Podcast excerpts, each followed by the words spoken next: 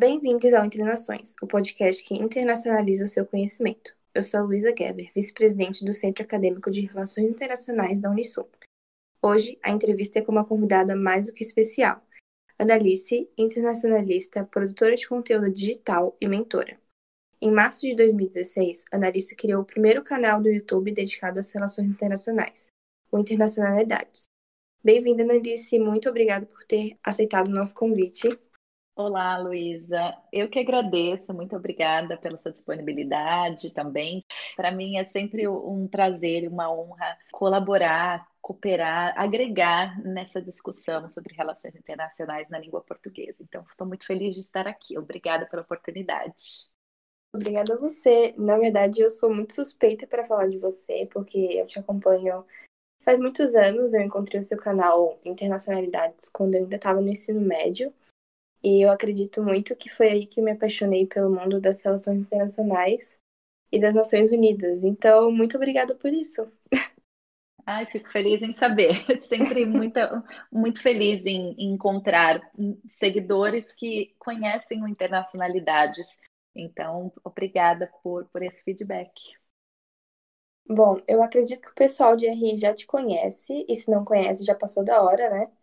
Então, Apresente-se para o pessoal que chegou agora, um pouco de você, sua trajetória. Sim, com certeza. Bom, o bom dia, boa tarde, boa noite, como eu costumo começar os meus vídeos. É, o meu nome é Analice, eu nasci como Analice Martins, mas curiosamente casei-me com um sueco cujo sobrenome é Martinson.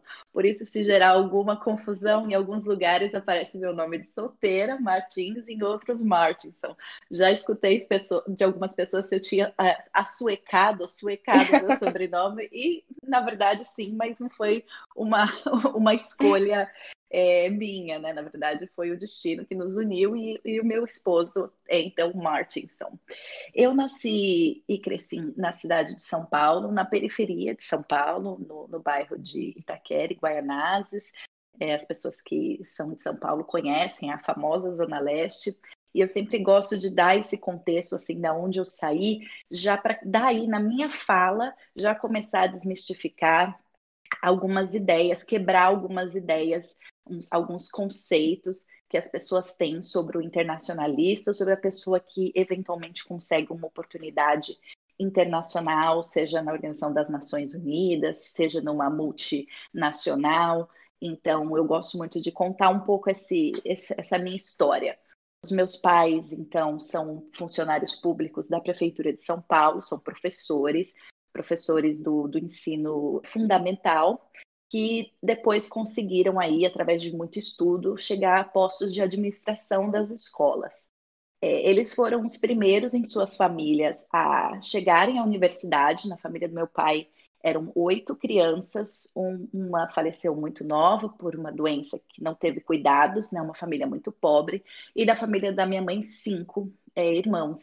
Então, nesse universo de pessoas, os meus pais, tanto a família, na parte da minha mãe e do meu pai, eles foram os primeiros a conseguirem né, um, um, um título universitário. Então, eu nunca estive assim, nunca eu tive contato com em relações internacionais através da, da, minha avó, que veio de Portugal, então ela sempre contava as histórias de, de, Portugal, e da parte da minha mãe, a minha avó é nascida no Brasil, mas é de família italiana, então teve um pouco aí, digamos, de internacionalismo na minha família, por como grande, grande parte das famílias no Brasil, né, seja da diáspora africana ou, ou europeia, mas o Brasil é um, é um novo mundo, um, um país jovem com, com muitos imigrantes e famílias de, de outras culturas.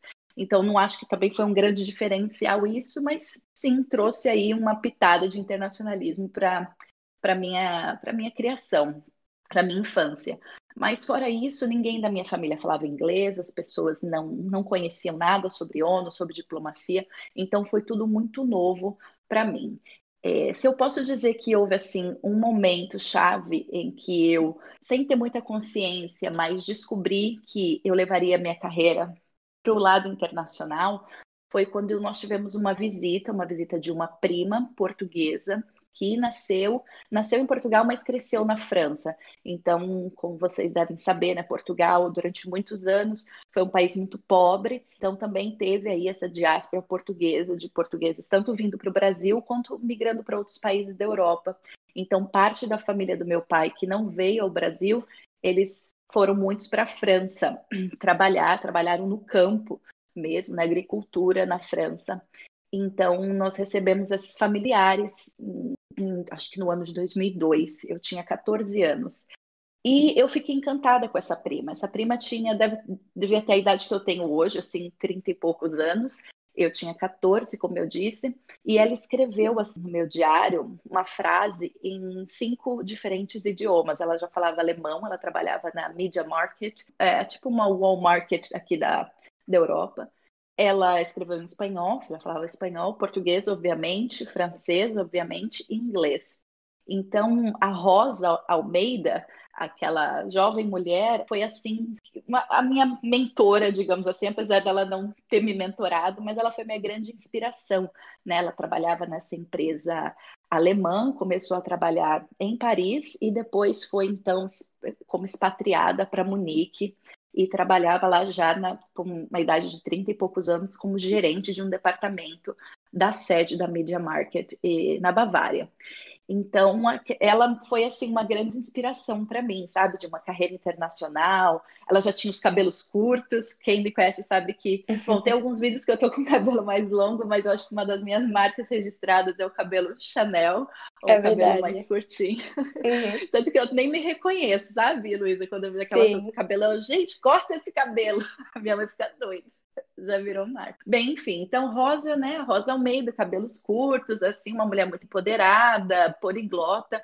Então eu fiquei apaixonada, assim, por aquela figura, né? Por aquela oportunidade de, de ver uma mulher é, num cargo daquele nos anos 2002, né? Então eu muito claro para mim, assim, que eu me vi nela.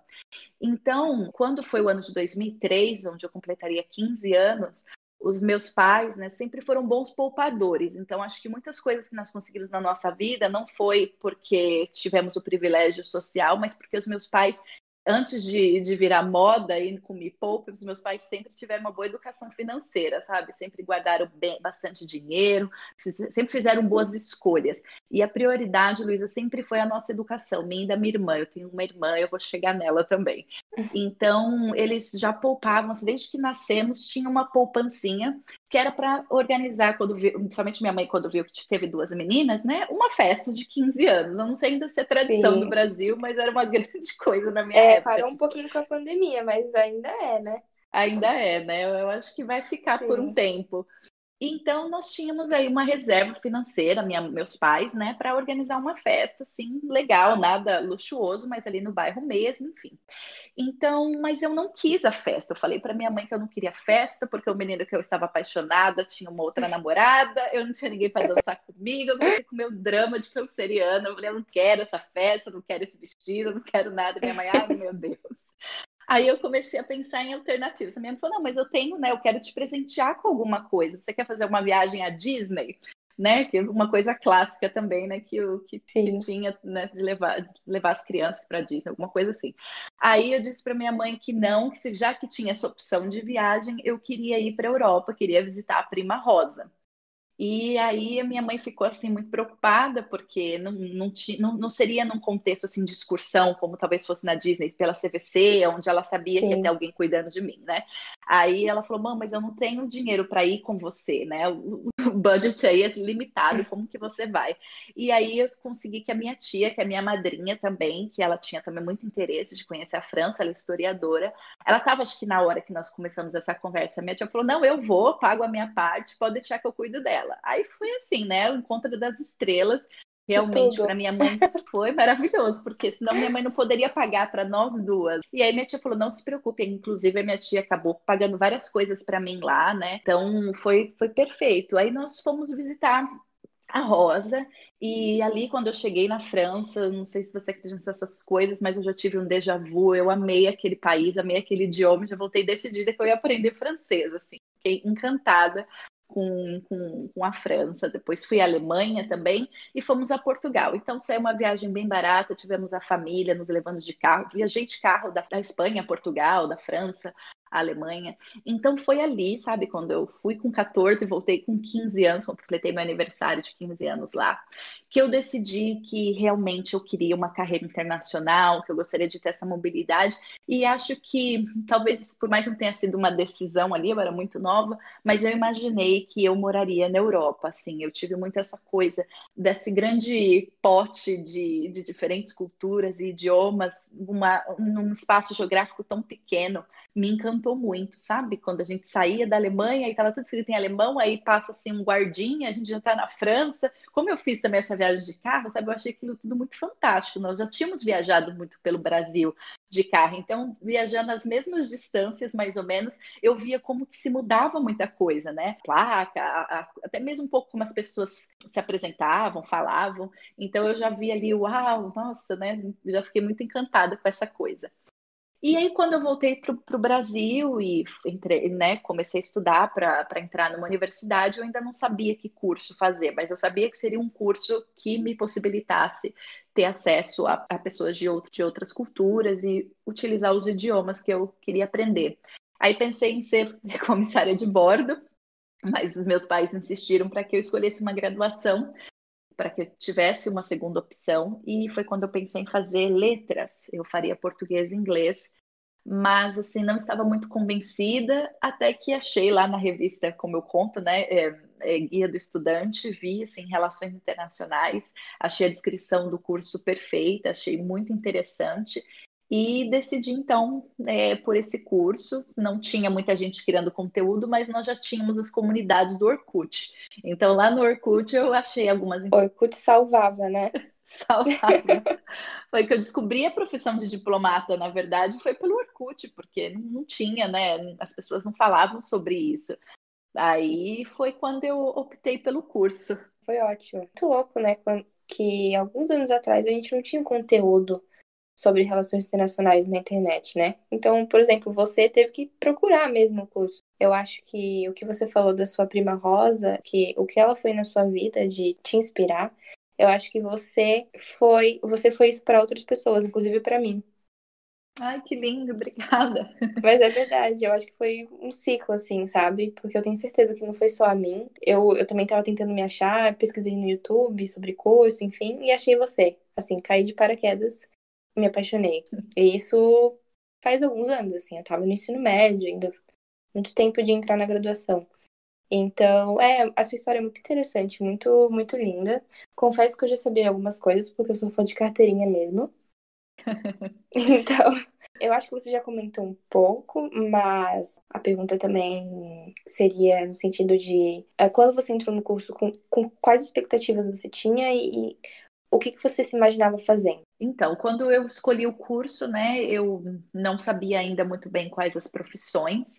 Eu sei que isso não mudou muito hoje em dia. Outro dia eu é. coloquei no Google Relações Internacionais, a primeira pergunta que sai, com que trabalha quem estuda Relações Internacionais? É tipo assim, Relações Internacionais, salário. Exatamente. Então, assim, há quase 15 anos é salário que trabalha é. e as dúvidas persistem.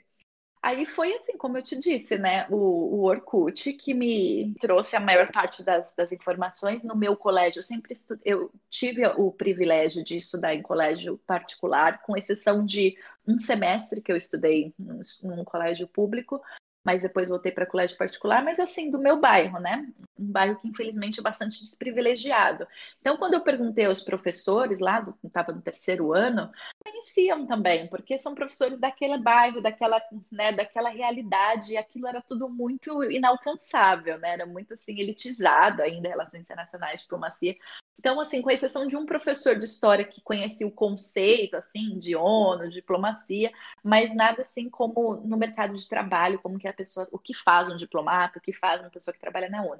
Então, eu não tive isso. Bom, meus pais, obviamente, ninguém do meu entorno familiar, e mesmo no colégio, os professores não tinham noção muito do que era esse curso, nem do que se podia trabalhar. Então, mais uma vez, fui salva aí por uma rede social, talvez até por isso, Luiz, agora que eu estou falando, que eu tenha tido esse impulso, sabe, de criar conteúdo, porque o Orkut foi realmente um divisor de águas, assim, para mim, sabe?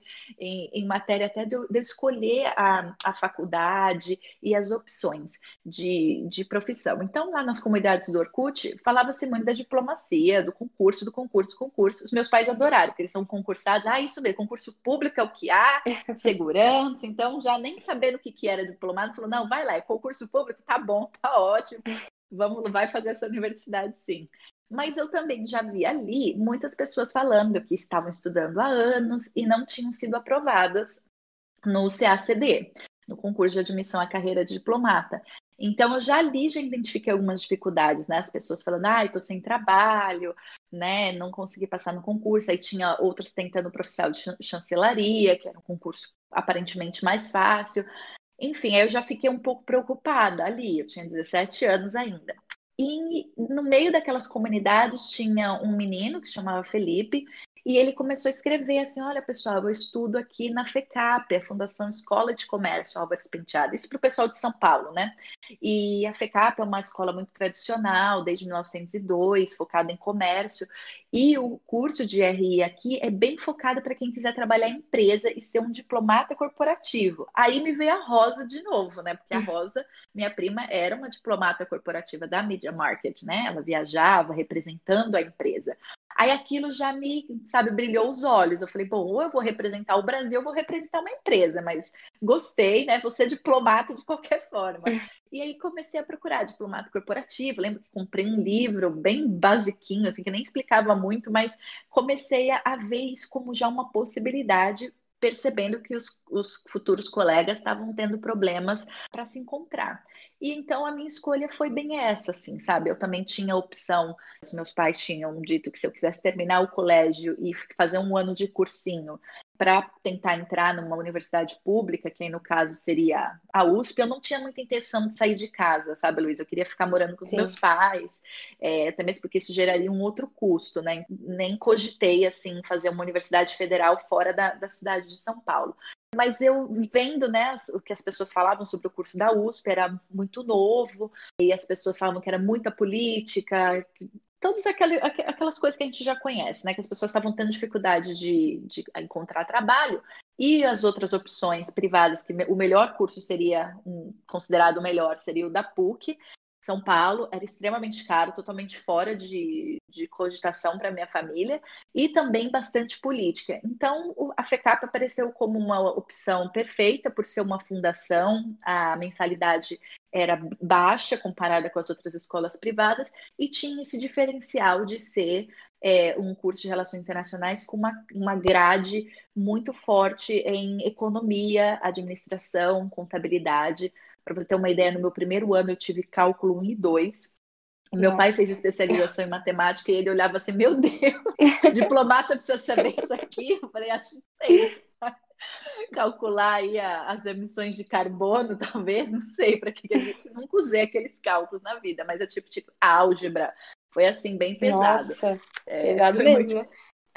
Então, mas assim, deu certo, né? E, e, foi aí a minha escolha. Então, você perguntou quais, quais eram as minhas expectativas, né? Então eu já entrei assim, sonhando com a diplomacia, obviamente, mas já me preparando para eventualmente trabalhar no, no setor privado. Né? Gostei da ideia de representar uma multinacional, ou uma empresa brasileira no exterior, ou uma empresa estrangeira no Brasil. E entrei na faculdade, eu já falava inglês relativamente bem, porque eu comecei a estudar bastante nova. Isso foi uma coisa que os meus pais também sempre investiram em mim e minha irmã, a gente poder fazer o curso de inglês. Cursinho do bairro ali, né? Não, não, não tinha feito intercâmbio. E entrei também estudando já o espanhol e o francês, que eu comecei no, no último ano do terceiro colegial comecei a estudar francês e, e, espanhol. Já, já, já escolhi esses idiomas. Bom, o francês me escolheu, né? Eu, eu amei desde o início. O espanhol nunca foi muito a minha língua favorita, mas já sabia que, que, era, que era pedida no, no concurso. e sabia da importância já regional do Brasil, então também entrei é, no, no, curso de espanhol. E com essa expectativa, né, de que alguma coisa boa ia acontecer. Não sabia exatamente aonde nem no que, mas entrei claro. muito otimista, muito feliz, com 17 anos, assim, sabe, com um globinho, comprei um, um colar com um globinho, aquela coisa toda de mapa. É aquilo que vocês já conhecem, né? Aquele grande sonho. Eu, né, me, me reconheci na sua fala estojo do mapa, tudo que eu achava de mapa eu queria, esse caderno com, a, com capa do, do, globo terrestre. O calor do RI. Exato. Hashtag RI. Então, como foi a sua experiência na universidade, né? As atividades extracurriculares, línguas, conta um pouquinho pro pessoal.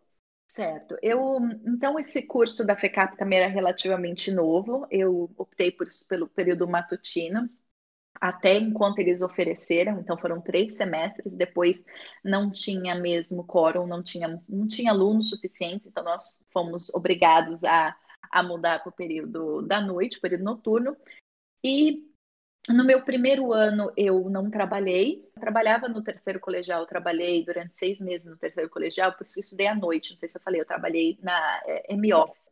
Mas quando entrei na faculdade, não optei por não trabalhar, meus pais ofereceram, né, não, primeiro ano, tal, mas para você ver se é isso que você quer. Então, foi aquilo, né? Foi muito difícil para mim no início, por causa do, da matemática, a gente teve muita, muitas matérias. E depois, quando eu me mudei no segundo ano da faculdade, eu comecei a, a lecionar, eu comecei a dar aulas de francês e de inglês. Então foi, foi interessante ter mudado para a noite. Na época, como a FECAP fica ali na, na, no bairro da Liberdade, muito próximo do Largo São Francisco, onde fica a, a Universidade de Direito da USP, e como nossa, nossas primeiras também, as primeiras matérias foram muito em direito, direito internacional, direito interno, né, que a gente fala. Então, muitas das atividades foram para o lado do direito no início, que me deixou até um pouco confusa, porque já naquela época muita gente falava, né, ah, recurso de relações internacionais é muito generalista, é melhor fazer duas universidades. Aí teve já um momento que eu comecei a cogitar, será que eu deveria também fazer direito? Será que eu deveria fazer economia, né, como a gente tinha muita coisa de economia, mas aí, graças a Deus, eu não me deixei levar por essas, né, por essas coisas e fiquei firme na minha escolha. Eu sou uma pessoa muito intuitiva, tá? Eu sei que às vezes as pessoas ficam assim, ai meu Deus, lá vem, né, a louca. Mas eu sempre segui muito a minha intuição e, e sempre deu certo. Então eu falava, não, vou, não vou ficar escutando o que esse povo tá falando e vou seguir aqui firme no meu curso de RI, o curso da minha vida, não tem curso melhor que esse. Aí eu, mas na, nas atividades extracurriculares foram muito para esse lado de direito, né? A, é o Largo São Francisco, a universidade ali de, de direito da USP, é um prédio antiguíssimo, não saberia nem dizer a data, mas é muito antigo, é muito bonito, assim, sabe? Aquela coisa clássica, parece que você está entrando num museu europeu. Então eu adorava, tem uma biblioteca gigante, parece a biblioteca da Bela a Fera, sabe? Com as escadinhas para você subir, pegar os livros. Então, Tô imaginando. é maravilhosa, você tem que ir um dia. Então, tudo que era atividade estava acontecendo lá, às vezes eu, não sabia nem o que eles estavam falando, Luísa, mas eu estava lá sentada, me achando rica, fina, naquele prédio maravilhoso e pegando as horas complementares. Então, o primeiro ano, assim, como eu não estava trabalhando também, então eu e minhas amigas, a gente vivia indo lá no Largo São Francisco e participando de tudo quanto era coisa que dava para participar. E também o, a OB, é, os, a sede da OAB, da Ordem dos Advogados, também fica ali na Praça da Sé e também oferecia uma série de, de palestras. Então, como os professores eram, muitos professores eram juristas, né, eram advogados, eles acabavam indicando para a gente essas atividades. Então, meu primeiro ano assim foi muita coisa de direito e foi bem interessante, tanto ali na sede da OAB quanto no Largo São Francisco. Conforme eu fui começando a trabalhar, as atividades foram diminuindo, mas também a FECAP começou a organizar né, mais atividades extracurriculares para o pessoal de RI, e algumas que poderiam entrar para RI, por exemplo, palestras sobre economia internacional, já que o curso de economia era muito forte, é, algumas sobre comércio exterior, eles tinham um curso de administração com ênfase em comércio exterior, que também tinham muitos alunos, então deu para a gente participar de, de bastante coisa por ali, mas não, não tinha nessa possibilidade de participar de eventos online como a gente tem hoje. Então era tudo muito assim, você tinha que ter o tempo para ir, para participar. E alguns cursos eu acho que eles também contavam com atividades extracurriculares. Eu acho que os meus cursos de, de idioma, que eu continuei estudando é, o espanhol e o, e o francês durante toda a universidade, eles entravam. Assim, e alguns, algumas, eu fui em algumas palestras, alguns cursos sobre cultura francesa, porque depois eu, quando eu comecei a trabalhar, eu consegui pagar a aliança francesa, que é bastante cara. Eu comecei estudando francês na Wizard, né? Eles têm um método assim um pouco diferente, mas até que funcionou bem para mim e a mensalidade era bem barata. Aí depois eu consegui, né, trabalhando, ir para a Aliança Francesa. E a Aliança Francesa organizava também cafés e, e, alguns seminários sobre a presença da França. Tinha a Câmara Francesa em São Paulo, organizava também alguns eventos. E aí eu foi assim, né? Num, meus, minhas atividades extracurriculares foram aparecendo, assim, não tinham muito uma linha lógica, assim, era, eu sabia que eu tinha que fazer e aproveitando as oportunidades. Ah, e uma outra coisa importante também dizer em relação ao curso, a minha graduação, eu no segundo ano eu optei por fazer iniciação científica. Né? E eu fiz a minha iniciação científica durante três anos e eu a transformei numa monografia. Então eu fui a única da minha sala que não fez o trabalho de conclusão do curso em grupo, né, o TCC. Eu apresentei mesmo uma monografia que foi o resultado de, desses três anos de, de, pesquisa.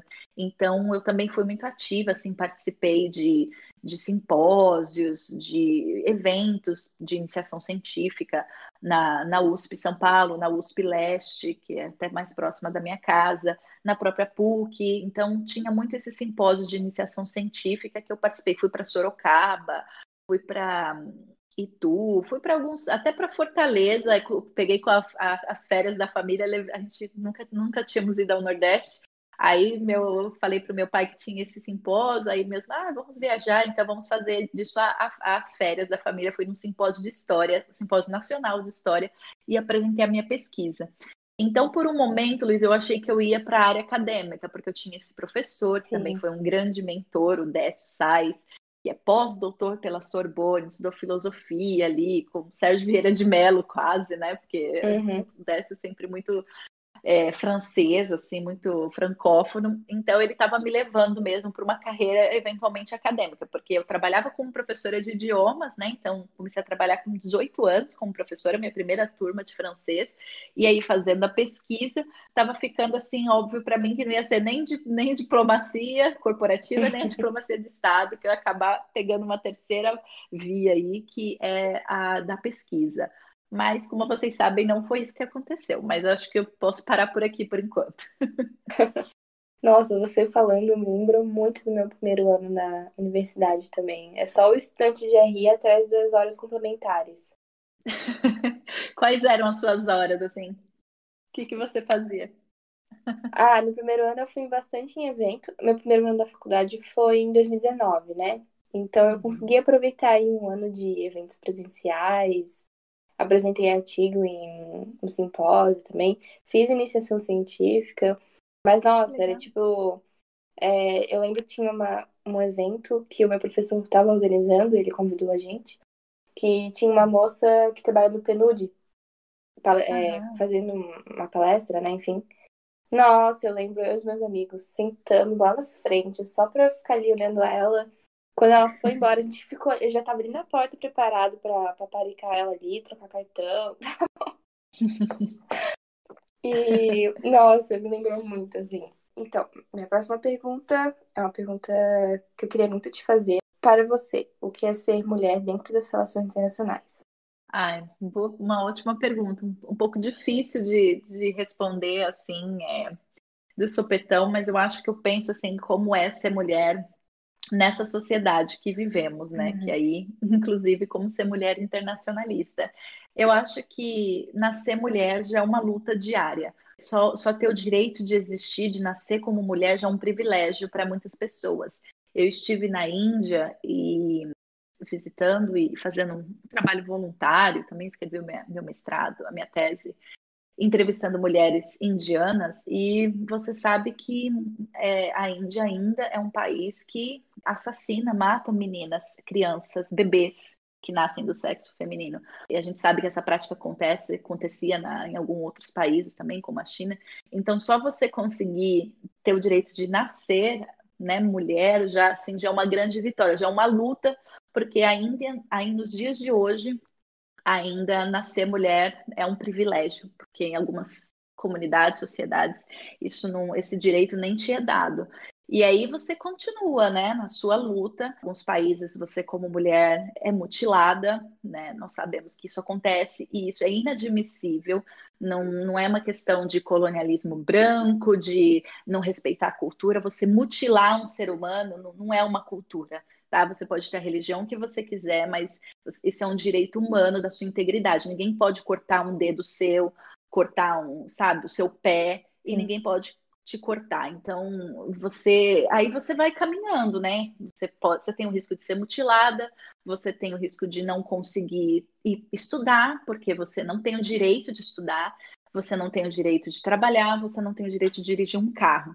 Então, às vezes a gente fica achando, ai, mas essas pautas feministas, essas coisas, gente, o mundo evoluiu, as mulheres, é... isso é pura ignorância, né? Evoluiu as mulheres aonde?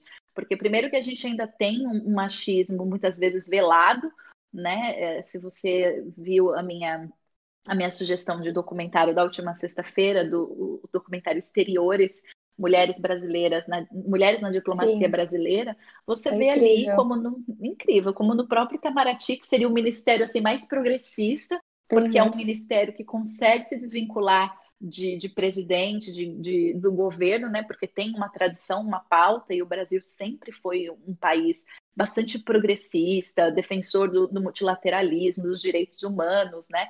Tem uma tradição, foi é, fundador da ONU, a carta ONU assinada por uma mulher, inclusive brasileira. Então, você vê que mesmo ali, que é a nossa maior esperança, né, o Itamaraty, que carrega esses valores, né, os valores da ONU, é, você vê que é um clubinho de garotos, né? O clubinho Sim. do charuto, que ali só é promovido quem né, tapinha nas costas.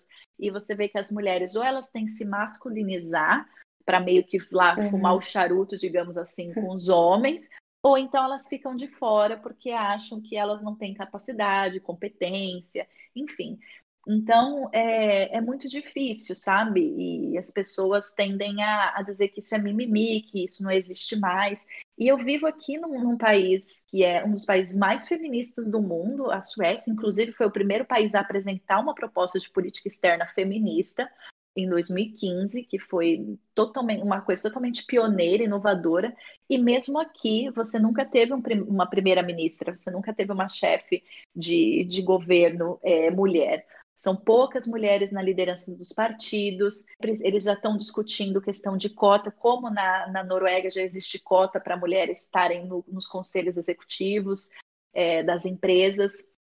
Então, mesmo nos países escandinavos, que parece assim a terra dos ursinhos carinhosos, né? Porque é uma uhum. bolha isso aqui, o que ainda mais eu fico mais assim, sabe, irritada quando eu vejo pessoas que moram aqui ou são daqui criticando as pautas feministas. Eu falo, mas isso aqui que você vê, primeiro, está longe do 50-50, da, né, do, da igualdade, uhum. da equidade, e isso aqui é uma bolha, sabe? Assim, a vida que nós temos aqui, assim, é um desenho animado, né? É, é, ursinhos carinhosos, unicórnios pulando, porque não, não é a realidade da, da, da, maioria das pessoas do mundo.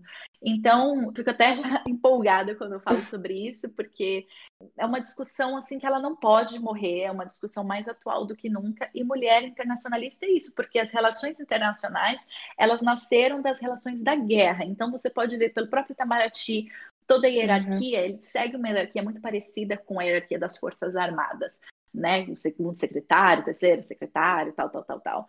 Então, você ainda é uma, ainda é uma área bastante masculinizada, apesar das discussões Sim. sobre paz, né? Talvez terem um teor mais feminino, mas as mulheres ainda não são maioria nas mesas de discussão. Claro que tudo depende de que área de relações internacionais você está pensando. Talvez as ONGs você tenha um pouco mais de espaço como mulheres, mas tanto no mundo corporativo, a minha experiência, quanto nas próprias Nações Unidas ou nas relações entre agentes não estatais, são as minhas experiências, você ainda vê é, uma presença muito mais masculina do que feminina. Tá mudando. Eu, como você sabe, sou uma grande defensora disso. Eu sou uma defensora de que a gente vai chegar nisso, né? Que os brasileiros e brasileiras tenham mais espaço uhum. na ONU, mas uma outra bandeira que eu levanto é a bandeira de mais representação feminina, principalmente nos cargos de decisão. Porque não adianta você, ah, mas a minha empresa tem um monte de mulher, é um monte de mulher assistente, é. assessora, secretária. secretária. É, então não, a gente quer mulher tomando decisão, a gente quer mulher ganhando igual a homem ou até mais, porque não? Se os homens ganharam Sim. mais durante tantos anos.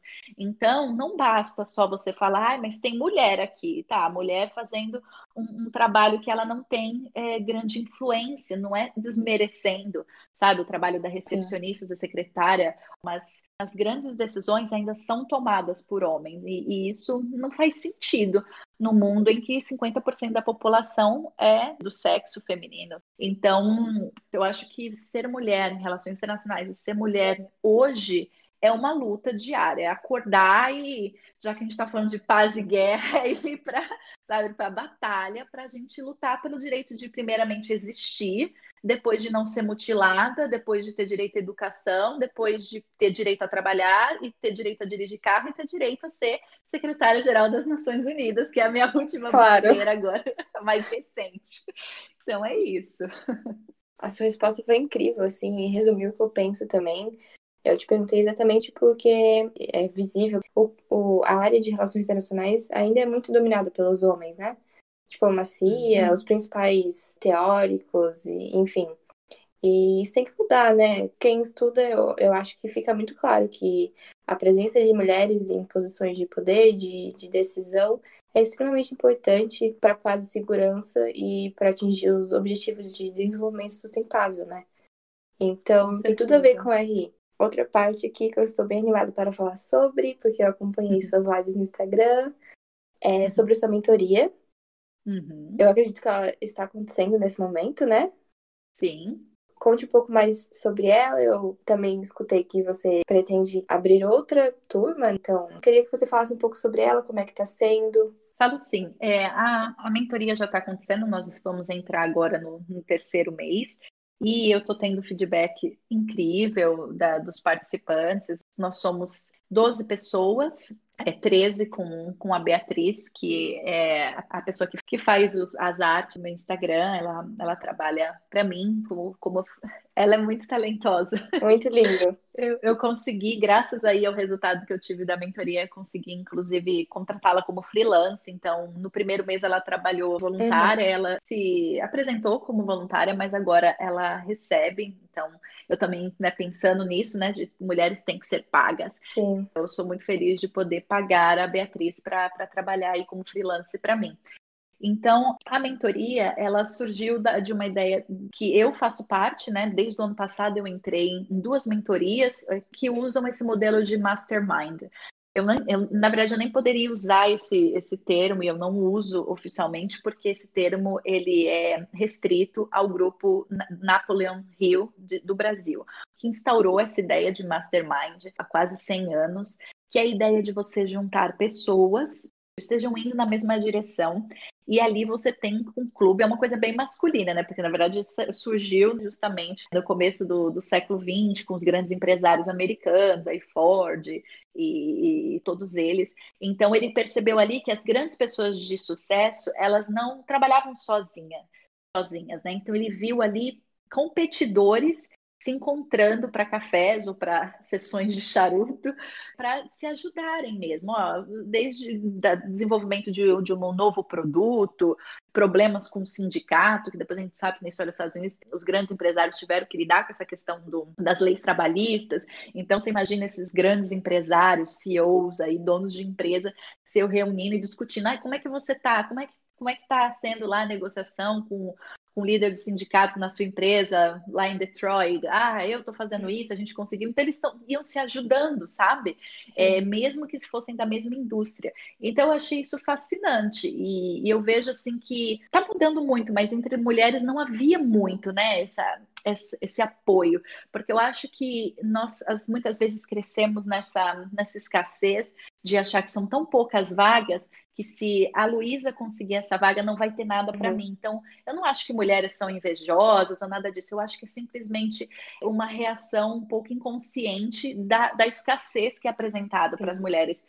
Mas graças a Deus está mudando, né? E eu estou falando isso em paralelo, porque a minha mentoria é para homens e mulheres, mas é porque os dois grupos de mastermind que eu faço parte são só para mulheres. Mas enfim, a ideia é de ter pessoas ali, ter um facilitador ou um mentor se você quiser, pode ser um facilitador ou mentor. Eu me vejo mais como uma facilitadora de organizar, então, encontros semanais com essas pessoas que elas se comprometem publicamente com alguns objetivos então, também tem essa coisa da accountability, de você, quando você se compromete com um grupo, a, a chance de você fazer o que você tem que fazer é maior do que quando você está sozinho em casa uhum. e tem outra coisa para fazer. Então, tem isso, e tem a parte também de ajudar um ao outro. Então, a gente trabalha com a metodologia do hot seat, em que uma pessoa aparece ali na, na tela do Zoom, tem o seu momento ali de toda atenção, e fala sobre um desafio que está passando e os outros ali do grupo dão uma mentoria, de conversam, ajudam, assim como, como faziam esses grandes homens de negócio aí no, no início do século passado. E junto a isso, eu também trago alguns especialistas, pessoas que eu conheço que trabalham nas Nações Unidas, pessoas que já trabalharam, pessoas que pesquisam é, organizações internacionais. Então, nós temos também, além dessas sessões de Hot Seat, palestras ou masterclasses. Então, são encontros aí toda semana. E a ideia também é fortalecer esse networking, né? Porque pelo bem ou pelo mal, é só as vagas que a gente vê anunciadas, elas são só o topo do iceberg, né? todo, todo o resto que está imerso ali no, no, no, oceano é onde realmente as oportunidades acontecem. Eu já fui muito crítica a isso, mas assim, é o que é. Imagina, você me, você me convidou para esse podcast porque você me conhece, você gosta uhum. do meu trabalho. De repente pode ter uma outra criadora de conteúdo e falar, poxa, por que, que a Luísa não me convidou? Mas você não a conhece, uhum. você não sabe. Sim. E somos seres de relacionamento. Né, contanto que seja uma seleção justa, eu não vejo problema em que as pessoas enviem vagas, oportunidades para pessoas que elas conhecem. Eu falo, olha, aplica para isso aqui, eu acho que funciona com o seu perfil. E isso não vai mudar tão cedo. Então, like it or hate it, é assim que funciona. Então, por isso que eu penso também na importância de criar essa rede para que as pessoas possam se ajudar. Então, hoje no nosso grupo, por exemplo, as pessoas mandam vagas que elas viram, nem, nem são vagas que elas têm nenhum, nenhuma forma de, de ajudar outra pessoa a entrar, mas assim, ah, eu vi essa vaga, né? Fiquei sabendo dessa oportunidade. Então, é realmente você criar essa rede e a gente nunca sabe quem que o que essas pessoas vão se tornar, né? Você Sim. cria esses contatos. Amanhã, por exemplo, a Maria, que hoje é uma estudante de RI do segundo ano, ela pode estar daqui 10 anos na direção do, do PNUD, aí você, poxa, participei daquele né, mastermind com você. Uhum. Ah, sim, claro. Você ainda pesquisa gênero? Sim, olha, tem alguma oportunidade aqui. Então, essa ideia de você colocar pessoas ali que estão vibrando na mesma energia juntas e caminhando. Então, essa foi a grande, grande ideia do, do da mentoria, do mastermind. E está funcionando muito bem. O pessoal está muito satisfeito. Eu vejo sinergia entre eles. Vejo que eles já estão marcando, inclusive, sessões extras entre eles mesmos. Tipo assim, ah, vamos marcar um happy hour para conversar. Que legal. Então, tá, tá um grupo muito bom, tá muito bom. Nossa, incrível. A sua mentoria, acredito que deve estar sendo muito produtiva, assim, tá agregando muito para os participantes, né? Juntar um grupo de pessoas que tem esse desejo de, de ter uma carreira internacional, enfim, principalmente brasileiros, né? Um dos seus objetivos com, esse, com essa mentoria é ajudar brasileiros a entrar no sistema ONU, né? Principalmente mulheres. Peguei alguns dados do seu Instagram, inclusive. Dos 97.891 funcionários internacionais da ONU, apenas 719 são brasileiros. Se a gente fizer um corte de gênero, esse número seria menor. Qual seria a sua dica principal para quem quer entrar e construir uma carreira dentro das Nações Unidas? Certo, é exatamente, Luiz. Essa foi uma, uma bandeira aí que eu peguei da minha ex-chefe, a conselheira Marina Pitella, que na época era segunda secretária, lá no curso de capacitação acadêmica da Missão do Brasil junto à ONU em Nova York, onde eu tive a oportunidade de, de estar, de morar, é, em 2014.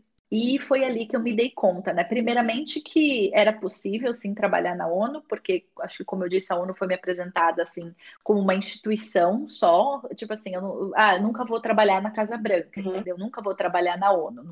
vai lá, tira uma foto. Então foi ali que eu descobri o IPP, foi ali que eu descobri que tem possibilidade de fazer estágio, que tem, tem várias oportunidades de trabalho com a ONU.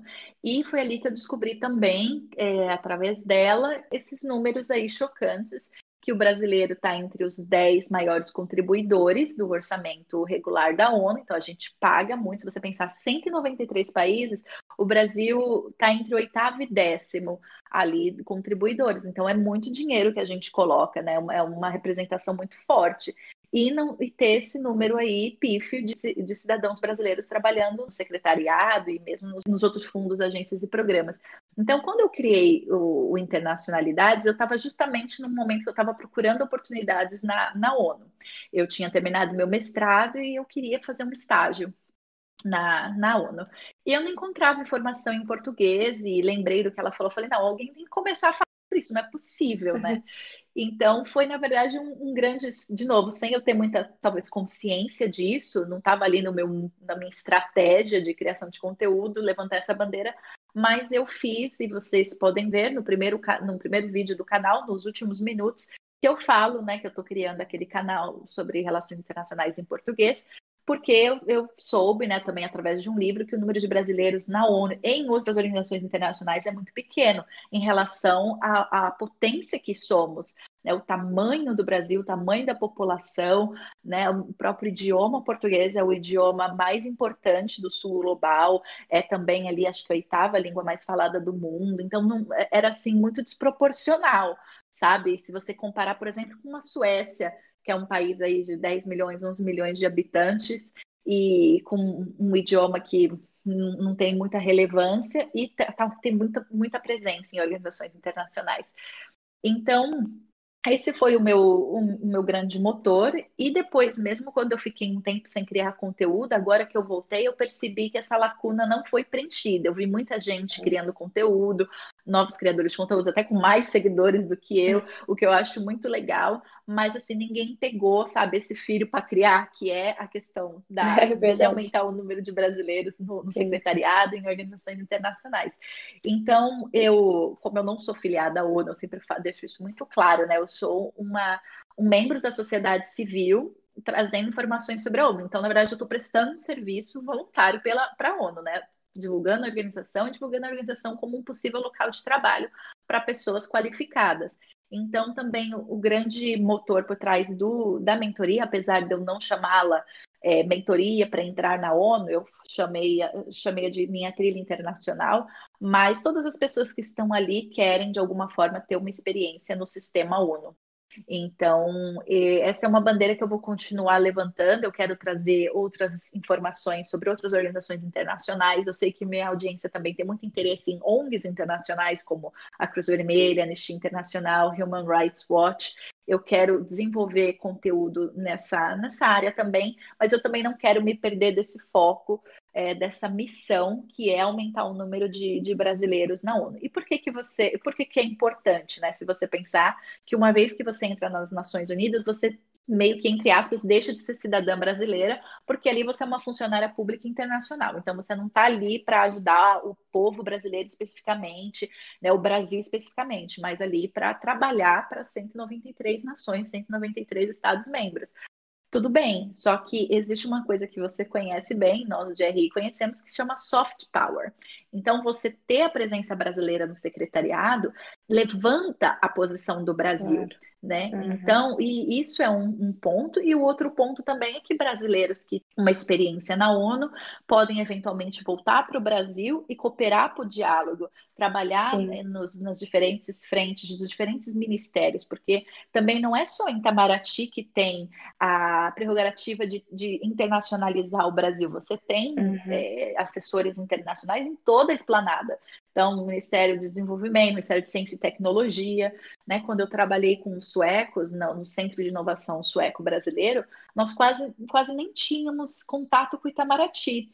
É, a grande parte da, da sessão internacional, nós tínhamos o Invest, Invest em São Paulo, é, eram pessoas assim, paradiplomatas, né? pessoas trabalhando com com internacionalização dos ministérios, das prefeituras.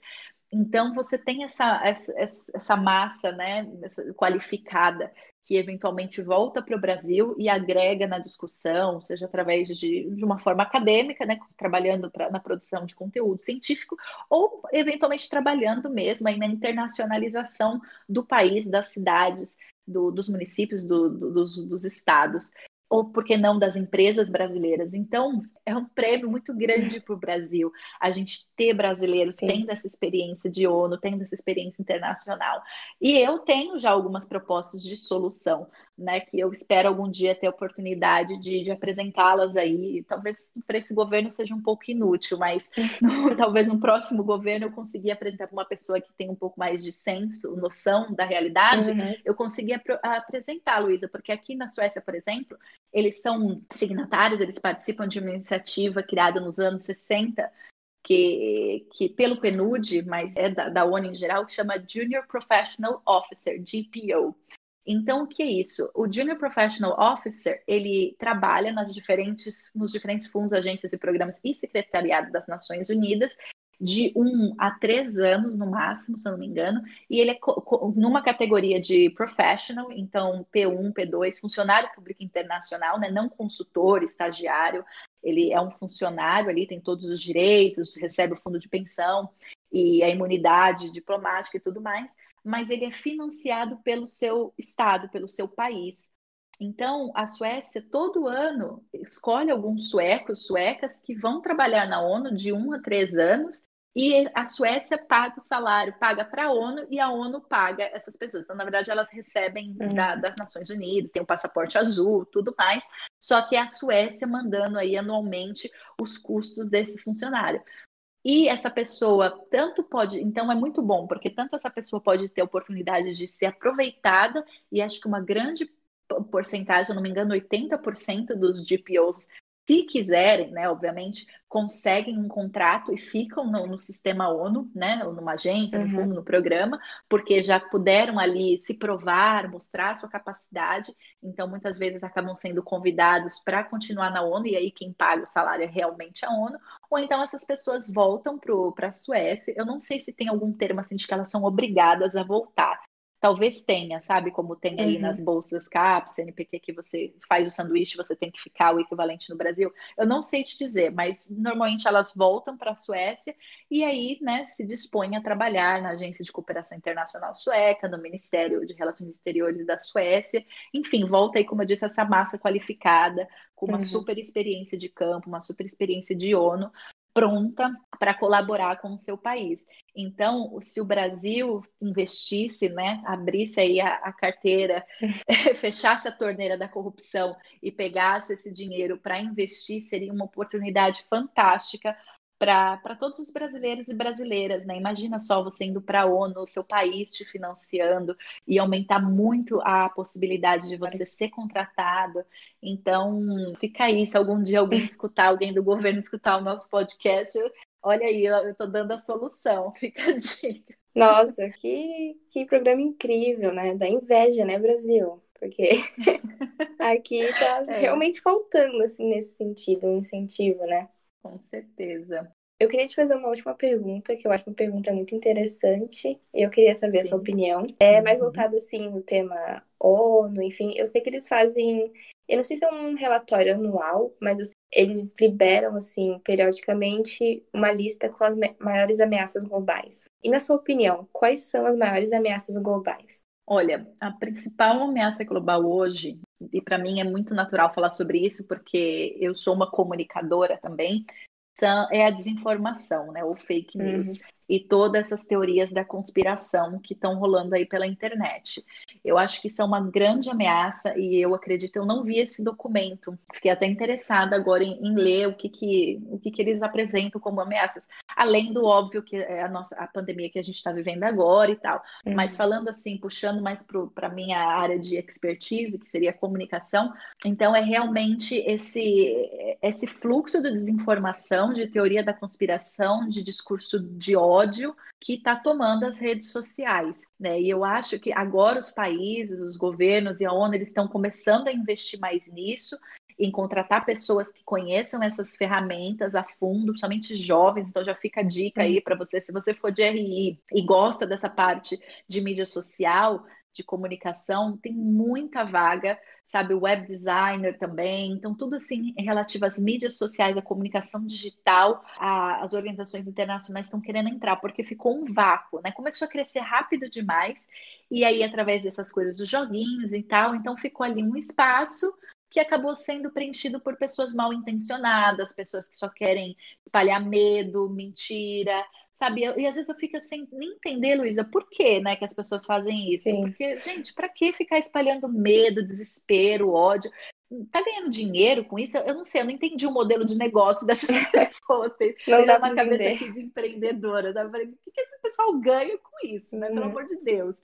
Então, hoje eu diria assim, né, apesar, obviamente, todas as a mudanças, a mudança do clima, as doenças, né, porque infelizmente a gente sabe que uh, o Covid-19 não é a única pandemia que a gente vai ter, isso, uhum. né, Bill Gates já falava disso, outras pessoas já falavam disso, é, mas eu diria que é principalmente a gente ter é, mais controle, é, que essas empresas sejam realmente responsáveis pelo que é exposto ali, que eles não simplesmente, né, falar, ah, não, a plataforma é ali, vocês que se resolvam. Não, que o Facebook, mesmo agora o TikTok, agora o Clubhouse, sabe, que essas novas, porque vão surgindo, né, cada vez mais redes sociais, que essas empresas, elas realmente trabalhem muito fortemente com as Nações Unidas e com os governos para inibir, para né, não, não permitir esse tipo, e sem contar outras coisas horríveis que acontecem, né? Pornografia Sim. infantil, um monte de coisa uhum. que acontece aí nessas redes.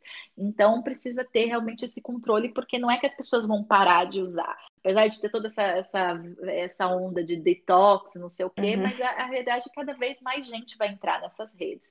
Conforme a gente vai tendo mais acesso, os países em desenvolvimento vão tendo mais acesso à, à internet, então a tendência é só aumentar essa população digital. Então, a grande ameaça hoje, eu diria que é a desinformação, a teoria da conspiração, o discurso de ódio e como que isso está sendo disseminado nas redes sociais, na internet. Nossa, eu concordo totalmente com você. Como eu tô no Brasil, eu tô vendo bastante, assim, a nossa perspectiva daqui, né? E, nossa, as fake news estão em todas as redes sociais. Os brasileiros estão compartilhando muita fake news, assim, principalmente sobre a pandemia. E é muito ódio, assim, é muita desinformação. Realmente não dá para entender o que acontece, assim. É, chega num ponto que é desesperador.